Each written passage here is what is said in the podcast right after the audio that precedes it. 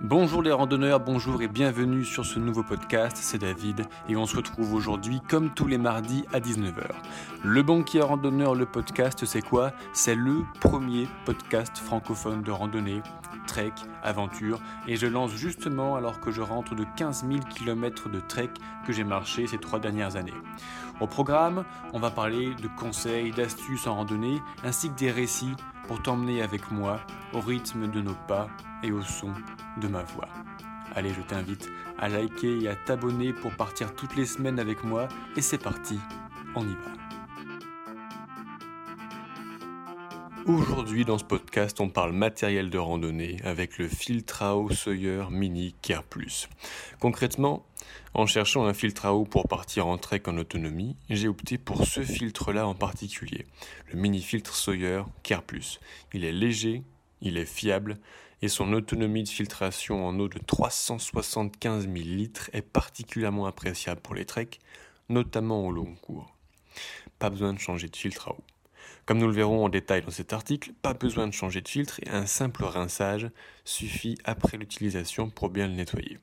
Et après avoir marché près de 10 000 km en autonomie, je ne peux que le recommander. Les conditions du test. Alors j'ai testé moi-même ce filtre lors de mes randonnées y compris mes marches au long cours de 5000 km, comme France-Sibéria ou Paris-Cap-Nord. Avoir un bon filtre à eau est une priorité absolue lorsqu'on part marcher dans la nature, parce que les magasins et les points d'eau potable auxquels nous sommes habitués se raréfient de plus en plus. Et en même temps, quand on arrive dans les zones naturelles, et surtout les montagnes, hein, qui sont le terrain de jeu préféré des randonneurs, ça regorge de ressources et de rivières de l'eau courante partout en quelque sorte, mais il vaut mieux quand même bien la purifier avant de la boire. D'ailleurs, à la fin de ce podcast, je te raconterai une petite anecdote qui m'est arrivée, typiquement ce qui va parfaitement illustrer ce qui peut se produire quand on boit de l'eau non purifiée.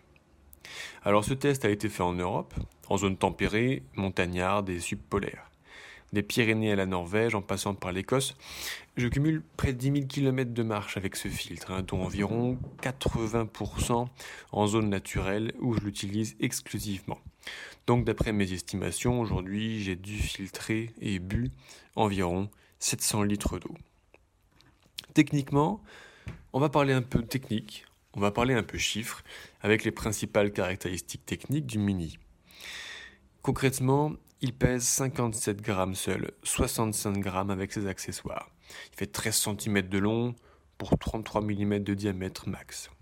Sa capacité de filtration exceptionnelle de 375 000 litres, on en avait déjà parlé, le constructeur déclare une vitesse de filtration d'un litre 7 à la minute. On en reparle en détail juste après il est équipé d'une membrane, c'est un filtre à membrane, un 0,1 micron, et son taux de filtrage d'agents pathogènes serait de 99,99999%. 5,9 après la virgule, ça a son importance. Et il est fourni avec ses accessoires, une poche à eau de 16 oses, ce qui fait à peu près 450 ml, une paille, un piston nettoyant, en clair une seringue, et voilà. Alors il est effectivement très léger et peu encombrant. Pour, euh, te dire, je le range sans aucune difficulté dans mon camelback qui contient une poche à eau d'un litre 5. De cette façon, tout mon équipement eau est rangé au même endroit. 375 ml d'autonomie de purification. Ah, ça, à ce jour, c'est le meilleur du marché.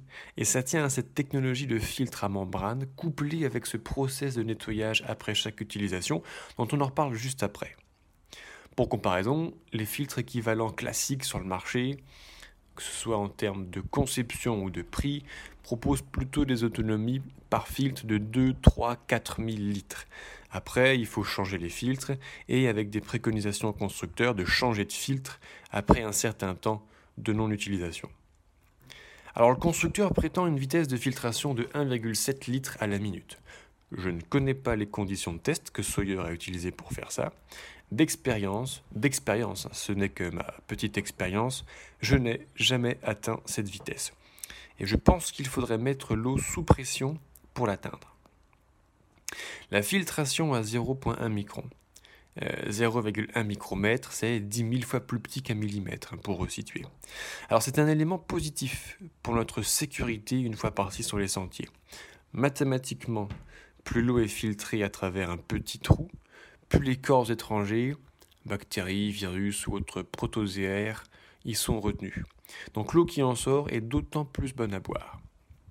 C'est la petitesse de ce trou qui permet au concepteur de dire que 99,99999% des agents potentiellement pathogènes sont filtrés dans le CARE+. Alors c'est une qualité de filtration supérieure à ce que l'on trouve habituellement sur le marché, à poids et prix équivalents cette fois-ci. En revanche, si c'est mieux pour la filtration, forcément, c'est moins bien pour la vitesse de filtration. Ça recoupe ma remarque sur l'histoire des 1,7 litres à la minute et de cette vitesse de filtration. Alors il y a quatre accessoires qui sont utiles et pragmatiques et ils méritent qu'on en parle sérieusement chacun d'entre eux. Il y a la poche à eau, la paille, le piston nettoyant, en fait une seringue pour faire simple, et tout ça est compatible avec le filtre. La poche à eau est dotée d'un pas de vis pour être vissé hermétiquement sur le filtre, et les pailles et seringues s'emboîtent dans les embouts. La poche à eau est d'environ 450 ml hein, de 16 oses en système impérial. Alors ça peut paraître un petit peu petit à la première utilisation. Parce qu'effectivement, en général, en rando, on a une gourde ou un camelback d'un litre 5, ce qui est la quantité euh, que l'on prend euh, en moyenne. Ce qui veut dire qu'il faut remplir trois fois la poche à eau pour la filtrer, pour remplir eh bien, notre camel ou notre gourde. Alors cependant, sa petite taille et sa souplesse de plastique, en fait, ce sont des avantages pour se glisser tout partout. Typiquement, dans les sources, les petits ruisseaux et torrents, en période sèche. Une fois pleine d'eau, on la visse sur le filtre et on fait couler dans notre contenant habituel.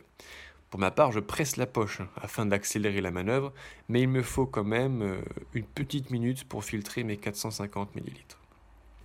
Le fait que la poche soit en plastique souple aussi, euh, j'en connais beaucoup qui n'apprécient pas. Mais en fait, à nouveau, c'est un avantage pour pouvoir la mettre dans toutes les positions, même dans un petit ruisseau presque tari, presque à sec. Et lorsque l'on plonge dans une eau plus profonde, il suffit en fait de maintenir bien fermement sur les tranches la poche souple, en la compressant, pour qu'elle garde sa forme et qu'on puisse la remplir facilement. Pour ceux qui préfèrent, le pas de vis sur le filtre Sawyer permet d'y visser une bouteille plastique standard, standardisée. Par exemple, une bouteille de coca. Et j'en connais même, j'en connais même, qui sectionnent leur tuyau de poche à eau standard pour y enfoncer les embouts du filtre Sawyer. Ça fait une poche avec filtre intégré. Alors attention tout de même à pas trop bouger, à pas trop forcer sur le filtre, sur la poche à eau et le tuyau, au risque de voir sa poche à eau se vider dans le sac ou dans le camel. La paille. elle est livrée, une paille d'une vingtaine de centimètres, avec les accessoires. On peut la fixer sur l'embout et de cette façon on peut boire directement dans l'eau. On peut boire directement l'eau, pardon, en l'aspirant dans le filtre. À titre personnel, je n'utilise pas la paille. Pourquoi me mettre à quatre pattes par terre, le nez dans le ruisseau, alors que je peux remplir ma poche souple en quelques secondes puis la visser sur le filtre pour boire dans une position confortable. En plus, par terre, en général, quand il pleut, c'est mouillé, il y a de la boue, ça trempe les vêtements, souvent il y a de la poussière quand il fait trop chaud, donc c'est forcément le bordel. je n'ai pas la réponse à cette question, et par conséquent, la paille, je l'ai balancée. J'ai une hypothèse sur le fait que Sawyer euh, et on va dire euh, fournit cette paille avec le, filtre, mais je pense que ça n'a rien à voir avec euh, la technique, du moins adaptée aux randonneurs, aux trekkers. Je pense que c'est plutôt un élément marketing, si tu veux. Pour un filtre qui coûte une trentaine d'euros, rajouter une paille qui coûte 15 euh, centimes, je pense que c'est un argument marketing pour tous les potentiels clients qui sont plutôt dans une mouvance survivaliste, bushcrafter, et qui rêvent de jouer à, à dans Wild vs Man à se mettre à quatre pattes par terre pour boire une flaque d'urine de chameau en plein désert du Sahara à 55 degrés sans ombre. Tu vois un petit peu le tableau. C'est très impressionnant, euh, mais concrètement, entre nous, ça sert à rien. Alors la seringue, dite piston nettoyant. Waouh. Enfin, la seringue, après avoir filtré, en fait, on la remplit d'eau avec de l'eau purifiée, qu'on vient juste de purifier. On la fixe sur l'embout supérieur du filtre et on injecte dans le sens inverse de filtration d'eau. Donc on fait une injection sous pression et ça va ainsi évacuer du filtre toutes les impuretés qu'il a retenues.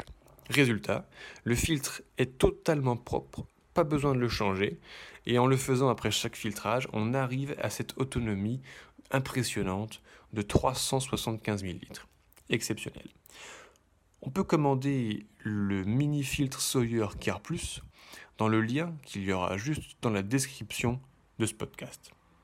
Alors maintenant parlons un petit peu plus euh, de manière générale de la filtration de l'eau et de la taille. Hein, pour aller plus loin pour mieux comprendre comment ça fonctionne, voyons ce que ça filtre concrètement. En plus d'enlever les corps étrangers, comme les petits grains de sable, les petits résidus végétaux, eh bien il retient les micro-organismes qui sont contenus dans l'eau et qui pourraient nous être nocifs en les ingérant. Il y en a trois grandes familles, du plus grand au plus petit, les protozoaires. Protozoaires. Ah, c'est un nom rigolo, protozoaires. C'est des petites bêtes, des petits vers, des petites, euh, hein, bestioles qui vivent dans l'eau et ça mesure de 1 à 600 microns. 600 hein. microns, on est quand même sur 0,6 mm, donc les plus gros sont presque visibles, presque invisibles à l'œil nu, dans de bonnes conditions. Les bactéries, elles, elles font de 1 à 10 microns. Et les virus, les virus, ça fait de 0,01 à 0,3 microns. Alors on comprend vite que plus c'est petit, plus c'est dur à filtrer. Et les virus qui sont les plus petits, typiquement, ce sont eux qui vont nous poser le plus de problèmes. Le mini, le filtre mini un Sawyer avec son 0,1 micron en termes de filtre, il capture tous les protozoaires, toutes les bactéries, mais pas tous les virus. D'où cette filtration à 99,99999% au lieu d'annoncer un 100%. La différence est subtile, mais quand on parle de virus, euh, il faut la prendre en considération. Parce que la taille, ça compte. Et oui, la taille, ça compte. Pour la filtration, bien sûr. Si un germe de dysenterie mesure plusieurs microns, les E. coli, salmonelles et autres bacilles du choléra qui ont fait tellement de ravages euh, il y a un ou deux siècles, elles mesurent entre 0,2 et 5 microns. Donc là, à nouveau, euh, en général, sur le marché, il y a les filtres équivalents en termes de prix et de qualité. Beaucoup sont à 0,2 microns. Par contre, le mini Sawyer, lui, on l'a fait descendre. Les concepteurs l'ont fait descendre à 0,1. Et, et, par contre, un virus d'hépatite A, ça fait 0,03 microns. Les rotavirus, en moyenne, c'est 0,07 microns. Et en période de pandémie mondiale, hein, que nous sommes en train de traverser, un coronavirus, c'est en fonction des souches, parce qu'il y en a plusieurs dizaines ou plusieurs centaines, même aujourd'hui, d'identifier, un coronavirus, ça fait 0,08 entre 0,08 et 0,2 microns, avec une moyenne de 0,125. Donc en, en, moyenne, le Sawyer à 0,1, en moyenne, il filtre les coronavirus, mais pas tous. Mais pas tous. Et il ne filtre pas dans tous les cas l'hépatite A ou autre euh, rotavirus. Alors les autres traités de nos systèmes de distribution d'eau potable en Occident sont à ce jour réputés sécurisés avec les doses de chlore et les traitements chimiques qu'on a mis à l'intérieur, mais ce n'est pas le cas des eaux douces exposées aux eaux usées ou à l'utilisation humaine, comme les rivières et les lacs. Pour être sûr à 100% de son eau, il faudrait donc utiliser, en plus de la filtration mécanique euh, du, micro, de, du Sawyer, justement, un traitement chimique, typiquement comme les, réputés micro-pures fortes de chez Catadine. Alors on a parlé de la filtration de l'eau par filtration, la purification de l'eau pardon par filtration justement, qui est la pratique la plus courante dans le monde de la rando et du trekking, certainement la plus adaptée aussi.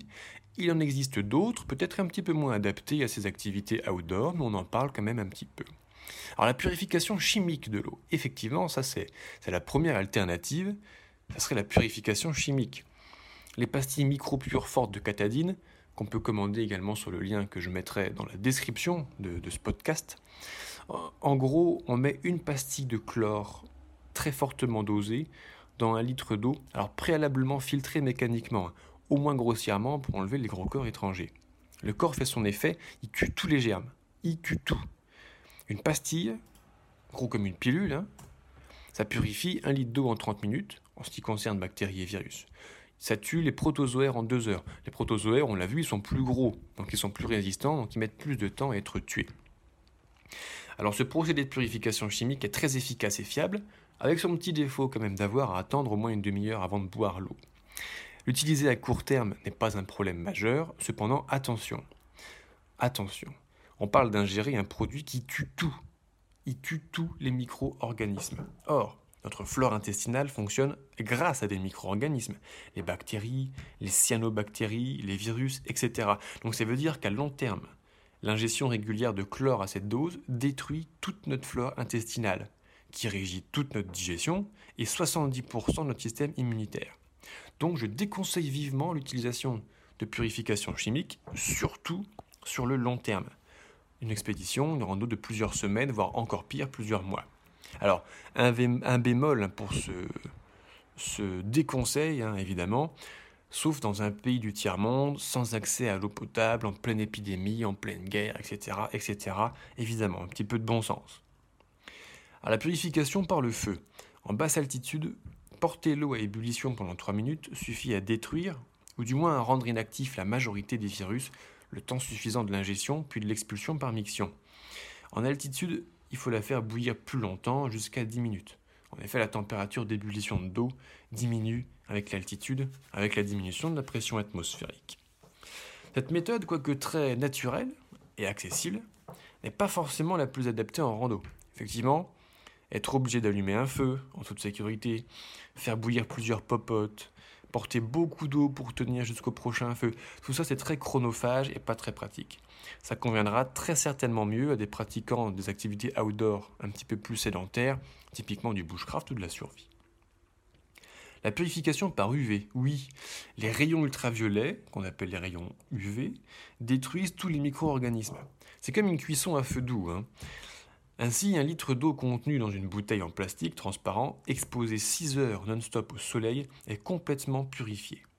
Ça marche d'autant plus en altitude, où les UV sont moins filtrés par l'atmosphère et donc sont beaucoup plus violents. Il existe également des systèmes de purification d'eau par UV, une espèce de, gros crayon que tu mets dans un verre. Cependant, la dépense énergétique électrique n'est à ce jour, il me semble, hein, pas encore adaptée à la purification de 2-3 litres d'eau en one shot et par jour. Même remarque pour le feu, euh, les UV du soleil c'est bio. Par contre, attendre 6 heures avant, de boire son eau, c'est un petit peu long. Quand il n'y a plus de soleil, tu arrêtes de boire, et s'il y a des nuages, il faut attendre au moins 8 heures. On voit les inconvénients.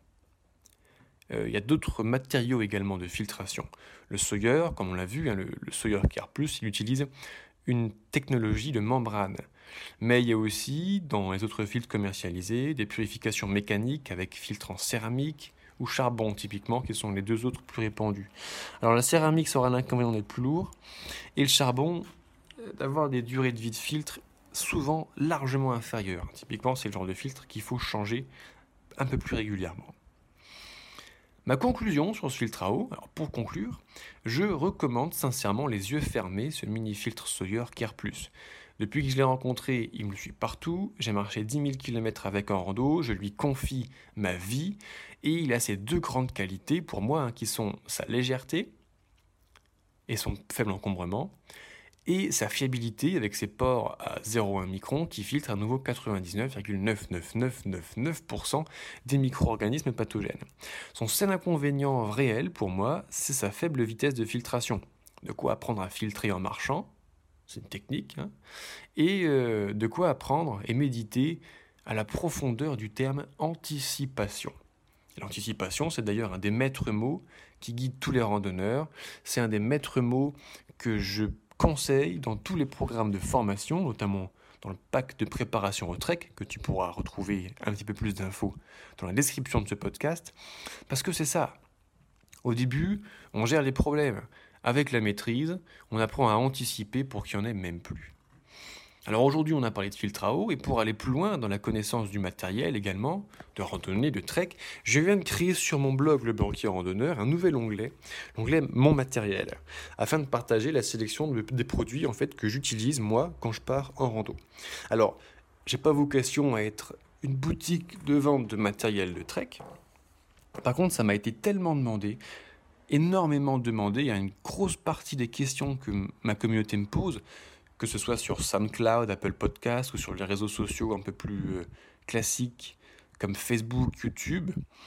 les majorités des questions portent sur le matériel et avec cet onglet, eh ben, je partage visuellement avec des liens pour aller chercher tous les matériels que j'utilise moi-même chez leurs fournisseurs respectifs.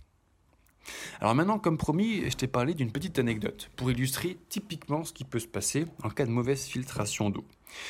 Je t'emmène avec moi, euh, tu sais, j'ai passé un an et demi sur les sentiers, et en un an et demi sur les sentiers en cumulé, je n'ai eu qu'un petit accident d'indigestion ou d'intoxication alimentaire. Alors j'en parle ici pour être transparent à 100%, mais sérieusement, je ne sais pas d'où est venu le problème. Je t'explique pourquoi. Je suis parti traverser la Scandinavie, donc 3000 km de marche, en suivant le sentier européen numéro 1, le Iwan. Et il m'est arrivé une fois de faire une indigestion assez sévère pour me fatiguer considérablement avec vomissements, diarrhée, perte d'appétit et de pas mal de kilos en quelques jours.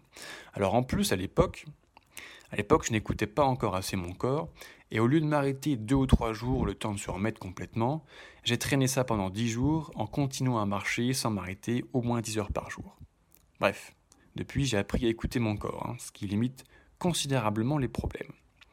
Alors d'où est venu l'élément pathogène?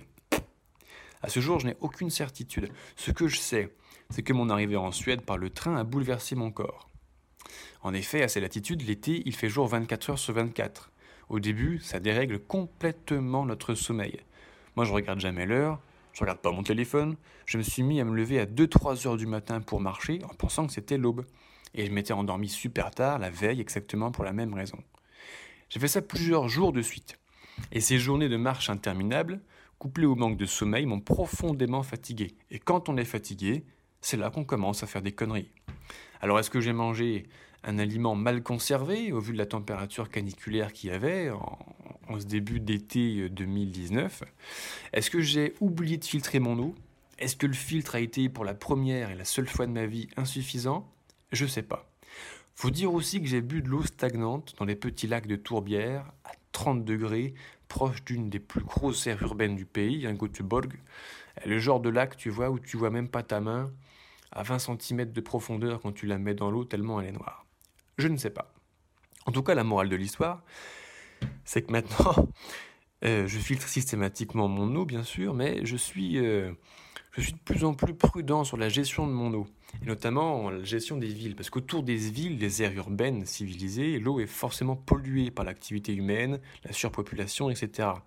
Alors je bois désormais plus d'eau venant du système de distribution, donc potable, les eaux en bouteille, et j'attends de, de m'être éloigné un petit peu plus de la civilisation, d'être bien enfoncé dans la nature pour passer au filtre. Mais à cela, la Suède, elle est, elle est traître, parce que on a des, zones urbaines comme ce qu'on peut retrouver dans le reste de l'Europe occidentale, mais il y a une telle faible densité de population dans les pays scandinaves qu'assez vite, quelques kilomètres à côté de la deuxième plus grosse ville du pays, très vite, je me suis cru vraiment dans la nature. Je pense que c'est là que je me suis fait effectivement piéger.